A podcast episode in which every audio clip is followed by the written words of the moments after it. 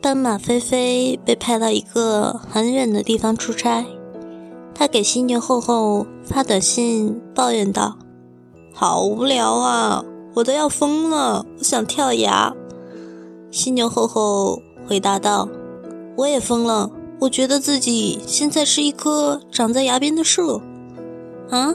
为什么？因为我好挂住你啊。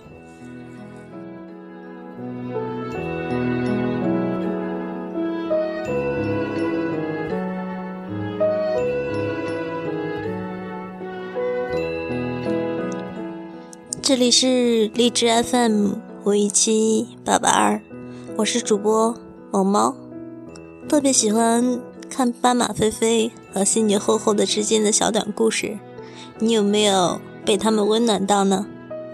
今天想给大家继续做一个互动，就是你在难过的时候、无助的时候，听到的最暖心的话是什么？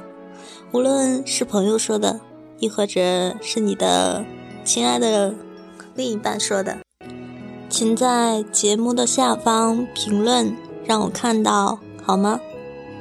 好，今天的故事就到这里，希望能够继续温暖你。